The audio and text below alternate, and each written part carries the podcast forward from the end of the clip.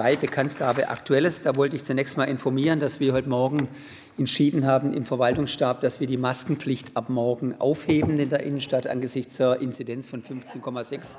Wäre das also in der Innenstadt draußen, äh, nicht drin, wäre das nicht mehr äh, vermittelbar gewesen, zumal sich schon am Wochenende abgezeichnet hat, dass sich immer weniger daran halten. Das war eine gemeinsame Entscheidung von uns hier zusammen mit dem Oberbürgermeister. Da wollten wir Sie informieren. Äh, dann äh,